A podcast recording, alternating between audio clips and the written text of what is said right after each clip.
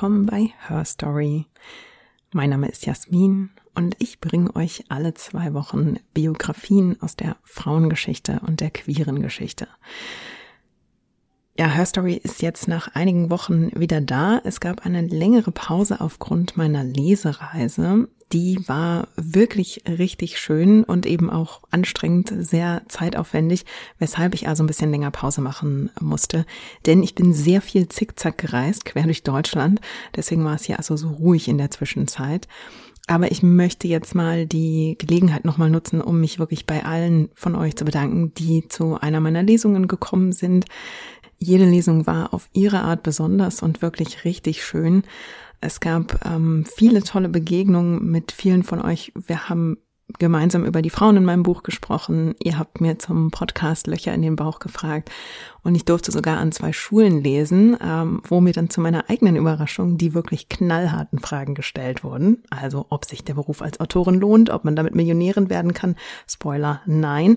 Ja, also es hat wirklich richtig großen Spaß gemacht und auch nochmal tausend Dank an alle von euch, die also da waren, die lange Fahrtwege auf sich genommen haben, die sogar schon zum zweiten Mal bei einer Lesung waren.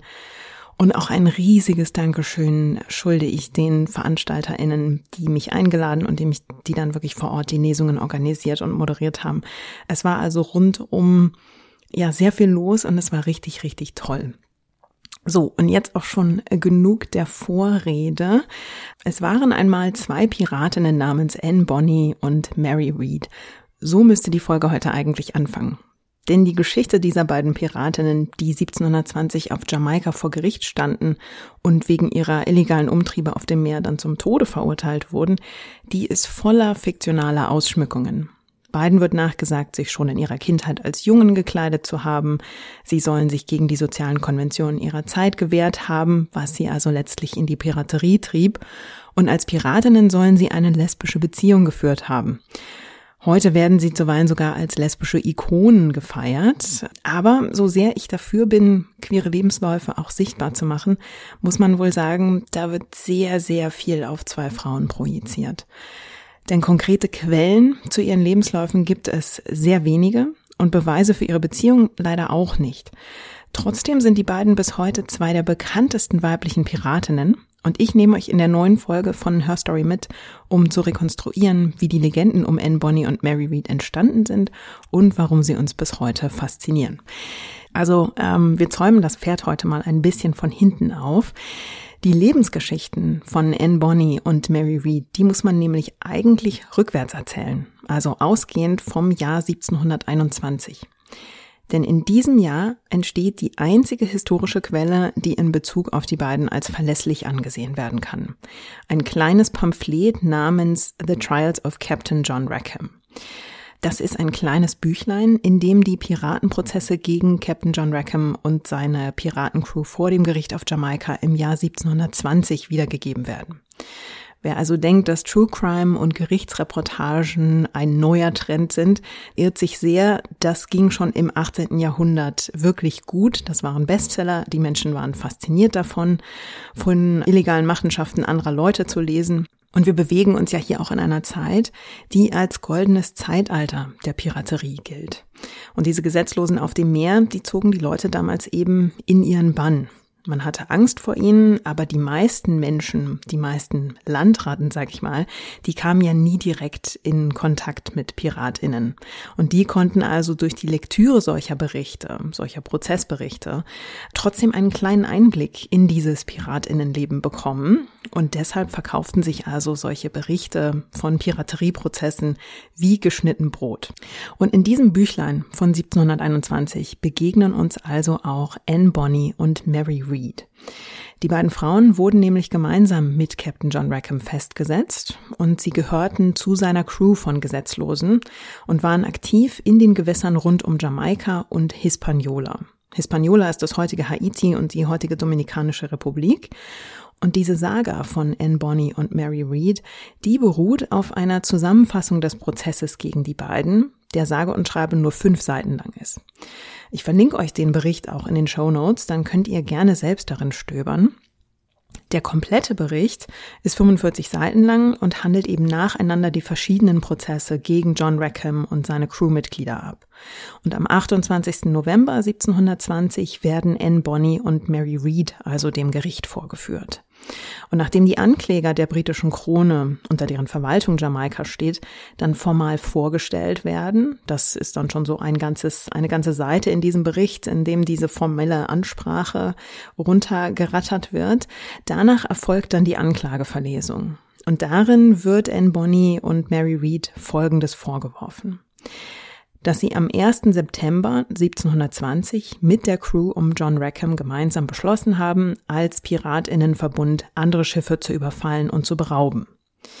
Dass sie am 3. September 1720 bzw. ab dem 3. September sieben Fischerboote überfallen haben und die Fischer ihres Fangs und ihrer Angelgeräte im Wert von 10 Pfund jamaikanischer Währung sowie einiger Habseligkeiten beraubten dass sie am 5. Oktober 1720 in den Gewässern vor Hispaniola zwei Segelschiffe von Händlern aufbrachten und die Schiffe samt ihrer Fracht unter ihre Kontrolle brachten und damit einen Schaden von etwa 1000 Pfund jamaikanischer Währung verursachten.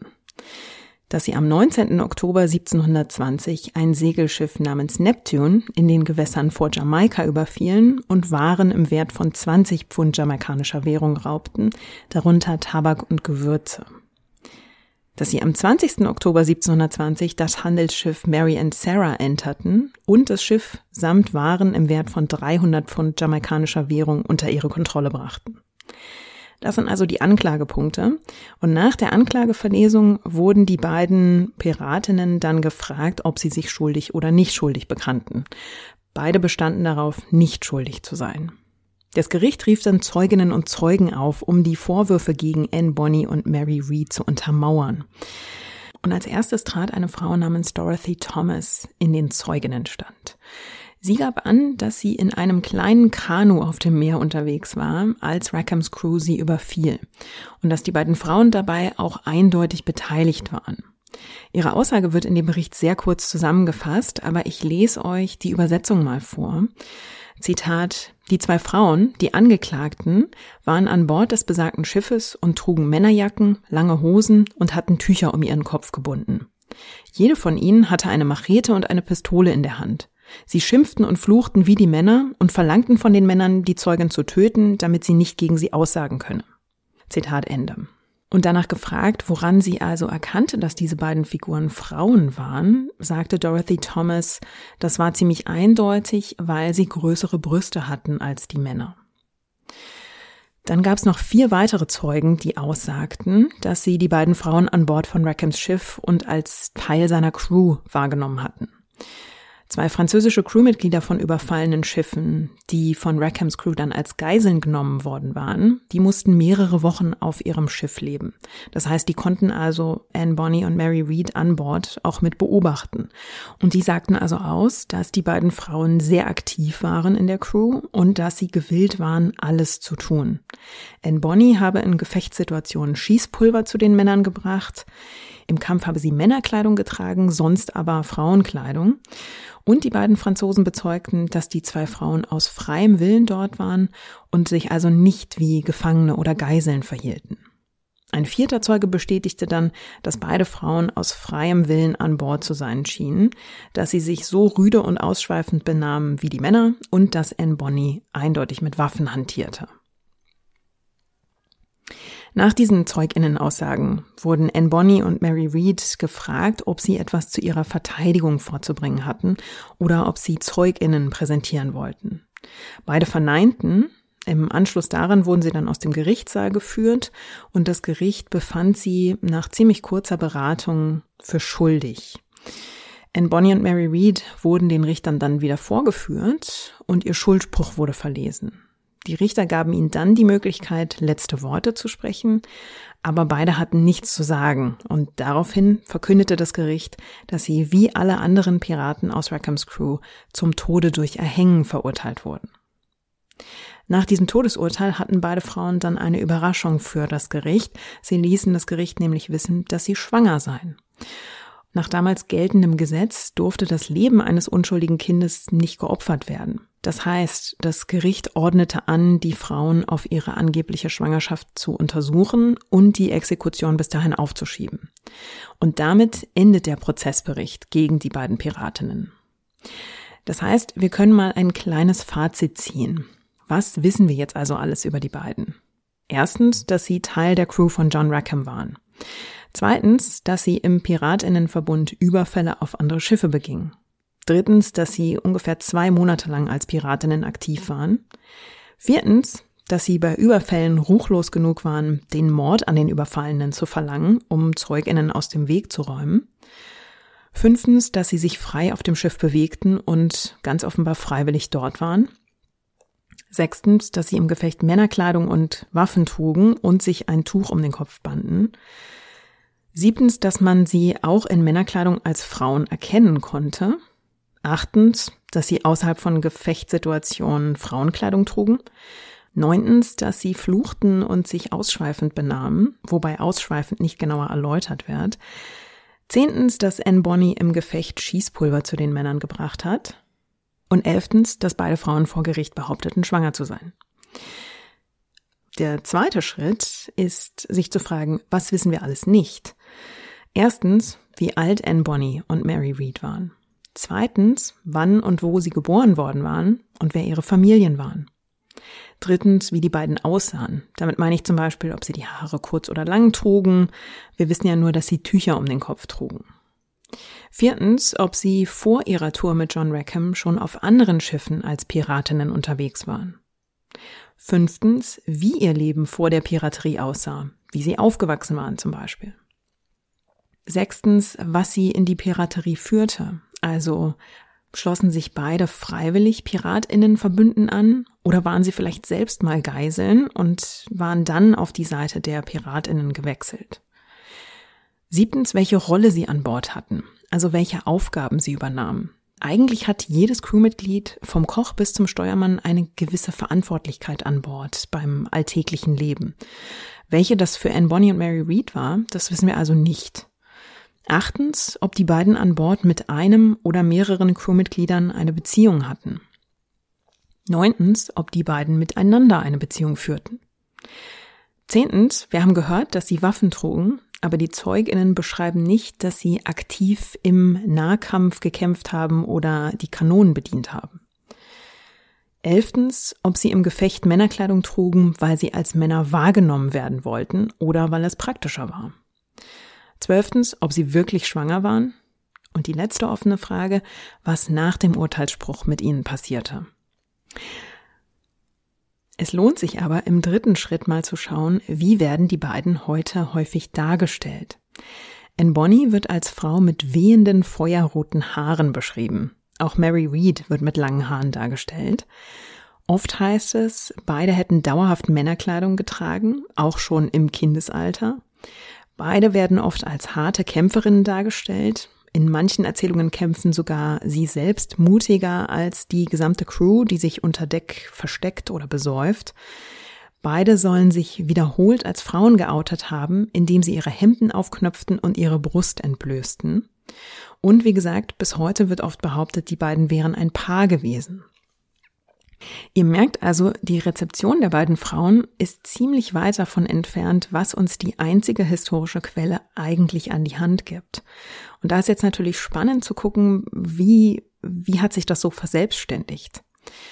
Interessant finde ich im ersten Schritt zu bemerken, dass Anne Bonny und Mary Read als Mitglieder von John Rackhams Crew nur knapp zwei Monate lang Überfälle auf dem Meer verübten, aber trotzdem heute so notorisch und so bekannt sind.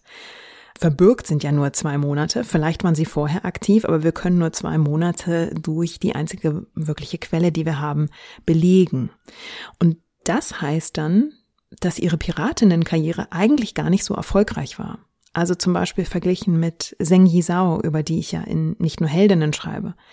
Die kommandierte Anfang des 19. Jahrhunderts jahrelang eine riesige Flotte mit Zehntausenden Männern im südchinesischen Meer und verhandelte dann am Ende ihre eigene Begnadigung mit der chinesischen Marine. Also sie war die absolute Chefin und hatte zehntausende Männer unter sich. Das war eine extrem erfolgreiche Piratinnenkarriere. Und hier im Podcast habe ich ja auch schon über Sayyida al-Hurra gesprochen. Sie überfiel im 16. Jahrhundert jahrelang spanische und portugiesische Schiffe, um sich an den Kolonialmächten zu rächen. Das sind also zwei Beispiele für Frauen, die streng genommen erfolgreicher waren. Und man kann sich also fragen, warum Anne Bonny und Mary Read trotzdem so viel bekannter sind und warum so viele Bücher, Hörspiele und Filme auf ihnen beruhen. Hm, natürlich kann man sagen, Frauen waren in der Piraterie immer ungewöhnlich.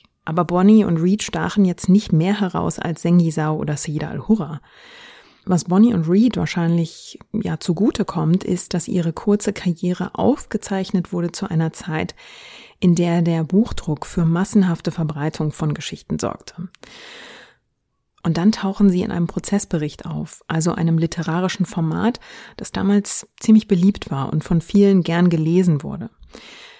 Man muss aber, glaube ich, wenn man drüber nachdenkt, warum sie so bekannt sind, auch bedenken, dass wir hier von zwei Frauen sprechen, die als Piratinnen gegen die britische Krone agierten und die selbst womöglich auch aus dem britischen Empire stammten, die es also einfacher hatten, es in die europäische Geschichtsschreibung zu schaffen. Sayyida al-Hurra war zwar auch auf europäischem Boden geboren worden, aber sie gehört hier im Rahmen der Reconquista äh, bei der Vertreibung aus Spanien zu den Verliererinnen. Und Zheng Yizhao war als Chinesin weniger im Blick der europäischen Geschichtsschreibung. Und dann ist wahrscheinlich auch noch die Besonderheit da, dass hier zwei Piratinnen gemeinsam auftreten. Also, dass man mal hier und dort eine Piratin vorfand, äh, die von sich reden machte. Das war ja das eine. Aber es ist schon besonders, dass hier zwei Frauen auf einem Schiff aktiv waren und dass deren Geschichte nun also Eingang in historische Quellen fand. Also dieser Teil sticht schon heraus. Aber weil diese eine Quelle eben nur so wenig über die beiden Frauen preisgibt, konnte man also wunderbar um sie herum fantasieren. Und der erste, der das gemacht hat, war ein Autor namens Captain Charles Johnson. In dem Buch A General History of the Robberies and Murders of the Most Notorious Pirates. Also eine ein Sammelband über die notorischsten Überfälle und ähm, Morde der bekanntesten Piratinnen und Piraten. Dieses Buch erschien 1724 in London, also nur wenige Jahre nach dem Prozess gegen Anne Bonny und Mary Read. HistorikerInnen freuen sich eigentlich immer über Quellen, die zeitlich so nah am eigentlichen Geschehen liegen. Denn damit steigen die Chancen, dass sie auch recht authentisch sind, weil die AutorInnen vielleicht sogar selbst dabei waren oder ZeitzeugInnen befragen konnten oder Dokumente einsehen konnten und so weiter. Allerdings gibt es hier ein Problem, denn der Autor Captain Charles Johnson, das ist ein Pseudonym. Bis heute konnte nicht ermittelt werden, wer dieser Autor eigentlich war. Historikerinnen sind sich aber weitgehend einig, dass der Autor kein Kapitän war, sondern ein Schriftsteller. Es gibt die starke These, dass niemand anderer als Daniel Defoe das Buch geschrieben hat. Defoe ist ja vor allem bekannt für seinen Roman Robinson Crusoe. Dieser Roman ist 1719 erschienen. Der Prozessbericht ist ja zwei Jahre später erschienen. Da kann man sich fragen, warum Defoe das Buch also nach seinem Erfolg mit Robinson Crusoe dann unter einem Pseudonym veröffentlichen würde. Deswegen gibt es mittlerweile auch eine zweite These, die besagt, dass der britische Verleger Nathaniel Mist vielleicht der Autor des Buches sein könnte. Aber wie dem auch sei, wer auch immer der Autor des Buches war, die Authentizität der Informationen im Buch, die steht damit leider stark in Frage. Immerhin soll sich der Autor bei der Beschreibung der Vorgänge um Anne Bonny und Mary Read in Teilen auf Informationen des Gouverneurs von Jamaika gestützt haben. Aber das Problem, das an diesem Buch haftet, ist eben, dass es total schwer auszumachen ist, wo die Fakten aufhören und wo die Fiktion beginnt. Denn der Autor hat eben keine Quellen äh, hinterlassen dafür, wo er seine Informationen her hat. Und das wird vor allem, wenn wir über die Vorgeschichte von Anne Bonny und Mary Read reden, wirklich zum Problem. Spannend ist aber, dass man heute immer wieder auf diesen Bericht stößt. Also wenn man zu den Biografien von Piratinnen recherchiert, dann ähm, ist dieses Buch eines der ersten oder vielleicht sogar das erste, das wirklich ähm, ja wie so ein wirklich wie ein Sammelband, wie ein, ein ähm, Lexikon der Biografien der heute bekanntesten PiratInnen ist. Und die Beschreibungen dieser Biografien in dem Buch, die hatten sehr großen Einfluss darauf, wie wir uns PiratInnen heute so vorstellen. Das heißt, dieser ganze Schabernack von den rumsaufenden PiratInnen, von Kapitänen mit rauschendem Vollbart und wilden Haaren, mit Enterhaken als Hand oder mit Holzbein, mit Papagei auf der Schulter, mit Augenklappe. Also vieles davon kann ziemlicher Humbug sein. Oder, um im Bild zu bleiben, sehr dick gesponnenes Seemannsgarn. Ich will euch aber auch nicht den Spaß an Piratinnen und Piraten verderben. Ich finde es aber wahnsinnig faszinierend, sich darüber Gedanken zu machen, wie einige wenige Erzählungen so einen enormen Einfluss darauf haben, wie wir ein bestimmtes Phänomen oder eine bestimmte in dem Fall eine bestimmte Gruppe Menschen bis heute wahrnehmen. Also wortwörtlich, welches Bild wir uns von denen machen. Was heißt das jetzt also in Bezug auf Anne Bonny und Mary Read? In Bezug auf die beiden erzählt uns dieser angebliche Captain Johnson also nun, dass Anne Bonny in Irland geboren wurde und dass ihr Vater ein Jurist war. Der Vater soll eine Beziehung mit einer Hausangestellten angefangen haben. Mittlerweile kursieren sogar Namen für Anne Bonnys Eltern, nämlich die Namen William Cormack und Peg Brennan. Aber die, wenn man ein bisschen gräbt, die gehen auf den Roman Mistress of the Seas zurück, der 1964 erschien. Und vor etwas über 20 Jahren hieß es dann, die Namen der Eltern seien William Cormack und Mary Brennan und Anne Bonny sei 1698 geboren worden.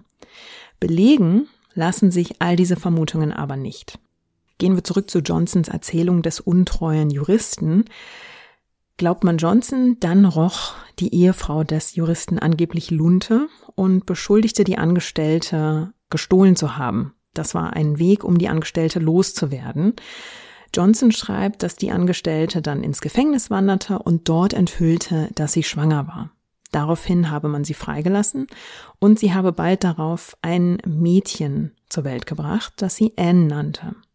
Der Skandal um die uneheliche Tochter beendete dann die Karriere des Juristen in Irland und daraufhin wanderte er von Irland nach Amerika aus, um dort ein neues Leben zu beginnen.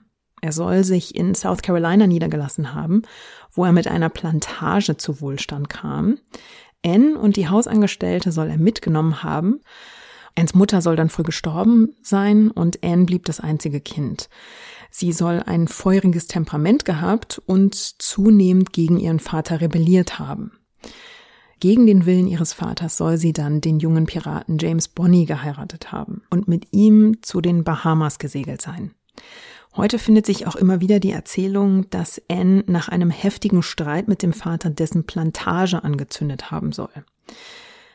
Auf den Bahamas soll Anne Bonny sich von ihrem Ehemann dann entfremdet und zeitweise als Sexarbeiterin gearbeitet haben, bevor sie dann auf den Piraten John Rackham traf.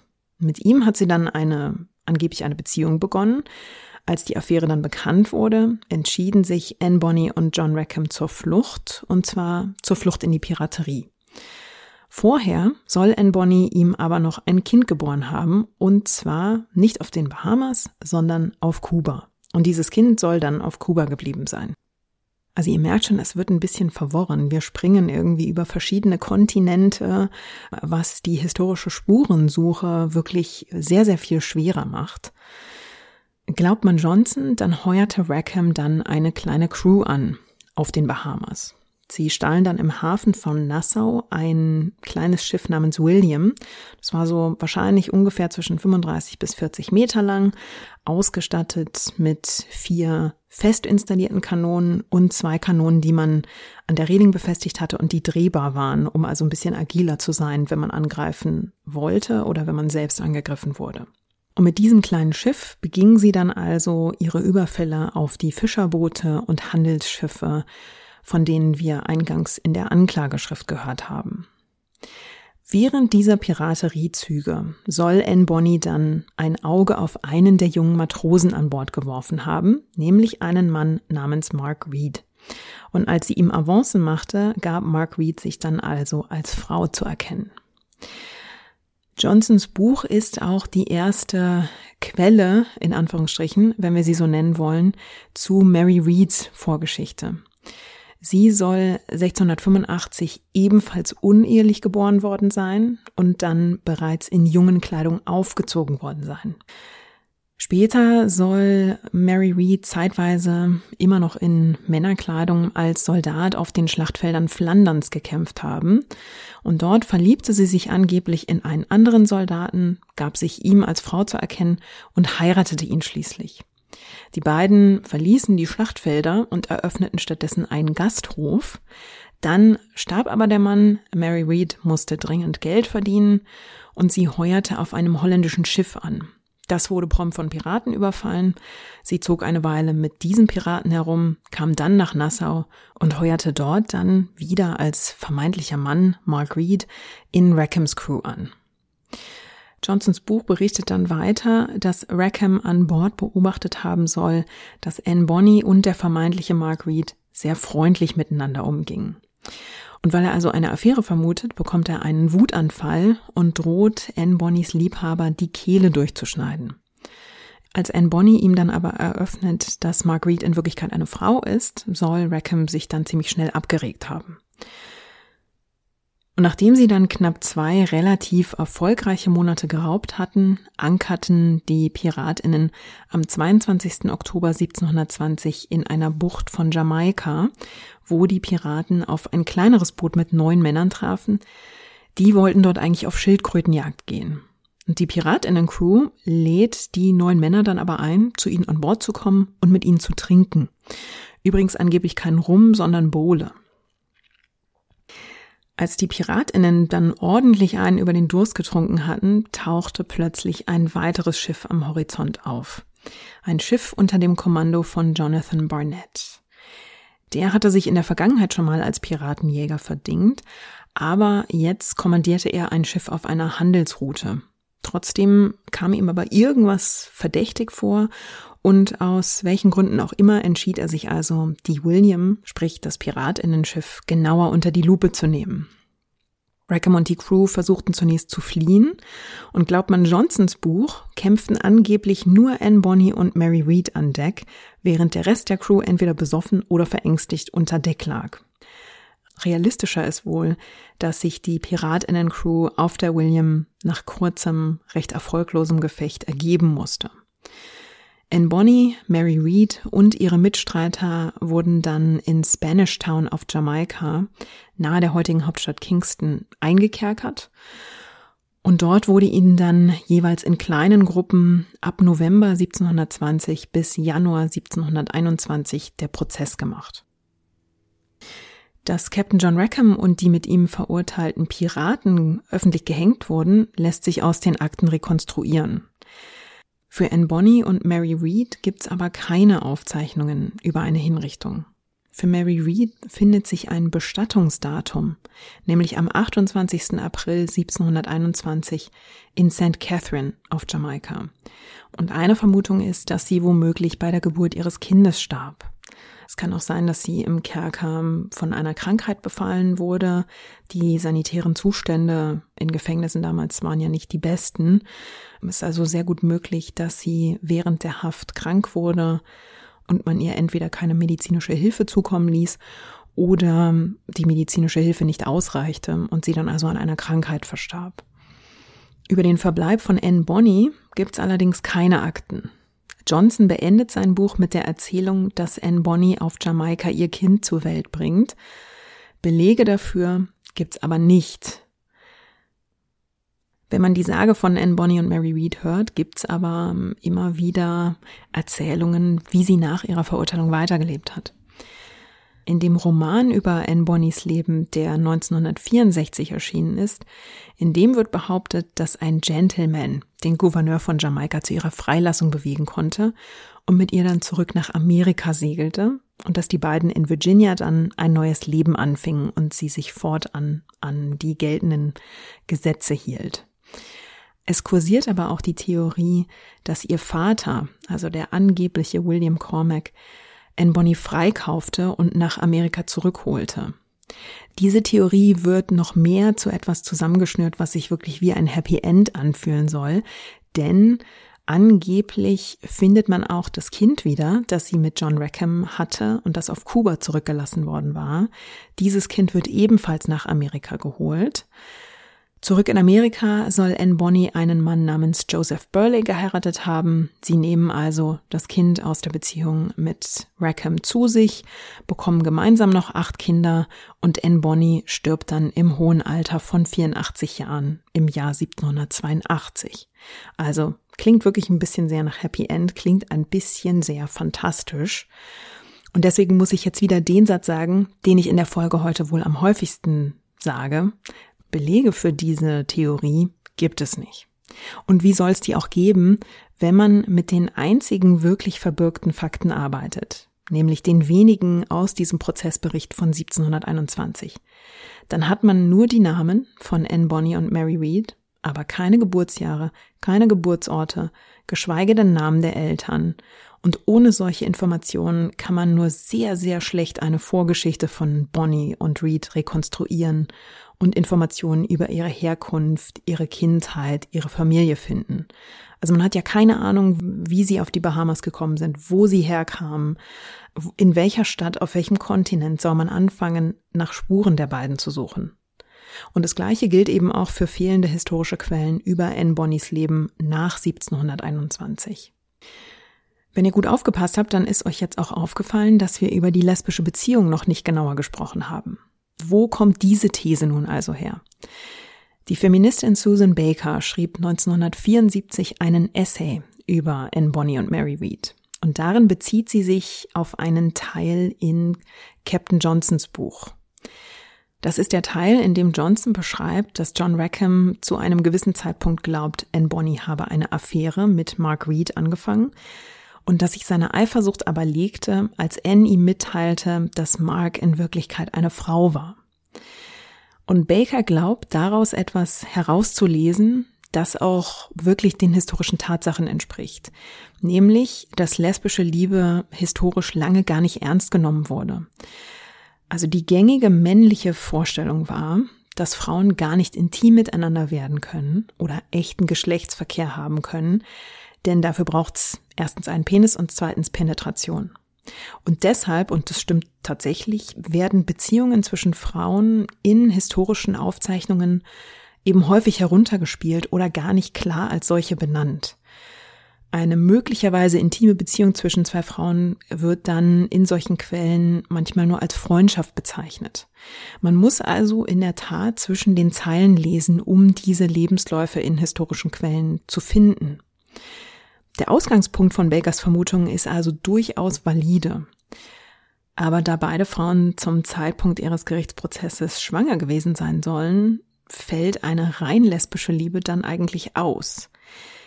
In Bonnie und Mary Read könnten natürlich auch bisexuell gewesen sein. Allerdings muss man bedenken, dass Baker ihre Vermutung auf dem Buch von Johnson basiert und dass Johnsons Buch problematisch ist, weil man Fakt und Fiktion also nicht voneinander trennen kann, Darüber haben wir ja schon gesprochen. Man muss also im Hinterkopf behalten, dass der Autor des Buches sich sehr bewusst war, dass Piratinnengeschichten sich damals enorm gut verkauften. Und hier hatte er eine Geschichte noch dazu mit zwei Frauen darin. Es ist also relativ wahrscheinlich, gerade weil so wenig über sie bekannt war, dass er das Leben der beiden Frauen fiktional eben ausgeschmückt hat. Das heißt also, dass Susan Baker eine Quelle analysiert, die natürlich auch eine männliche Erzählung ist und männliche Vorurteile gegenüber gleichgeschlechtlichen Beziehungen zwischen Frauen enthalten kann, dass sie aber eine Quelle analysiert, die möglicherweise überwiegend fiktional ist. Und man müsste sich eben auch fragen, warum die Beziehung der beiden nicht bei ihrem Prozess zur Sprache kam. Die Richter befragten ja die beiden Männer, die als Geiseln längere Zeit an Bord lebten. Und die beiden berichteten also, wie sich die Frauen an Bord verhielten. Hätten sie dann nicht auch erzählt, wenn die beiden Frauen ungewöhnlich vertraulich miteinander umgegangen wären? Wenn wir uns das bisschen, was wir über Anne Bonny und Mary Read wissen, genauer anschauen, dann ist ja relativ klar, die beiden waren als Piratinnen aktiv, sie haben mit Konventionen gebrochen es besteht also die Möglichkeit, dass sie sich auch in Liebesdingen nicht versteckt hätten und dass sie eine mögliche Beziehung also offen gelebt hätten. Ihr merkt schon, man muss hier sehr viel spekulieren. Wenn sie ihre Beziehung offen gezeigt hätten, dann hätten die Geiseln es vor Gericht aber sicher erwähnt. Und dass der Prozessbericht in dieser Richtung also gar nichts verrät, das macht schon auch stutzig. Unterm Strich bleibt hier also, man kann zu Anne Bonny und Mary Read sehr, sehr viel Detektivarbeit betreiben. Und trotzdem bleiben weite Teile ihrer Geschichte doch im Verborgenen. Am Ende bleibt eben wirklich nur die relativ kurze Erzählung von zwei Piratinnen, die knapp zwei Monate Teil einer Crew von Piraten waren und auf See ihr Unwesen getrieben haben.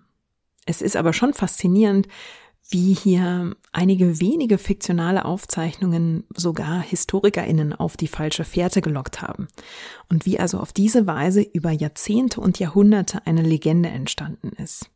Diese Legende wird bis heute immer wieder erzählt und findet auch ein begeistertes Publikum. Ihr müsst nur mal auf Wikipedia schauen, wie viele Bücher, Musikstücke, Hörspiele und Filme auf Grundlage der Geschichte der beiden entstanden ist. Erst vor ganz kurzer Zeit wurde auch ein, eine Statue in Devon in Großbritannien für die beiden aufgestellt, die auch eine Hommage an dieses lesbische Piratinnenpaar ist. Diese Legende der beiden ist bis heute sehr, sehr lebendig. Was ich also mit der Folge heute versucht habe, war euch einen spannenden Einblick zu geben, wie sich manche historische Geschichten verselbstständigen können. Was wir daran auch sehen, ist, dass wir Geschichte und Geschichten immer mit unserem zeitgenössischen Blick neu untersuchen und manchmal auch in Teilen neu erzählen. Ich hoffe aber auch, dass ich euch nicht den Spaß an Piratinnen-Geschichten verdorben habe, wenn ihr weiterhin Lust auf saufende Gesetzlose mit Holzbeinen, Enterhaken und schlechten Manieren habt und auf furchtlose Piratinnen, ob nun mit queerer Biografie oder nicht, ist es ja auch vollkommen in Ordnung. Ein bisschen Seemanns- und Seefrauengarn kann ja auch sehr unterhaltsam sein. Ja, und damit setze ich mir jetzt auch die Augenklappe auf und den Papagei auf die Schulter und verabschiede mich für heute.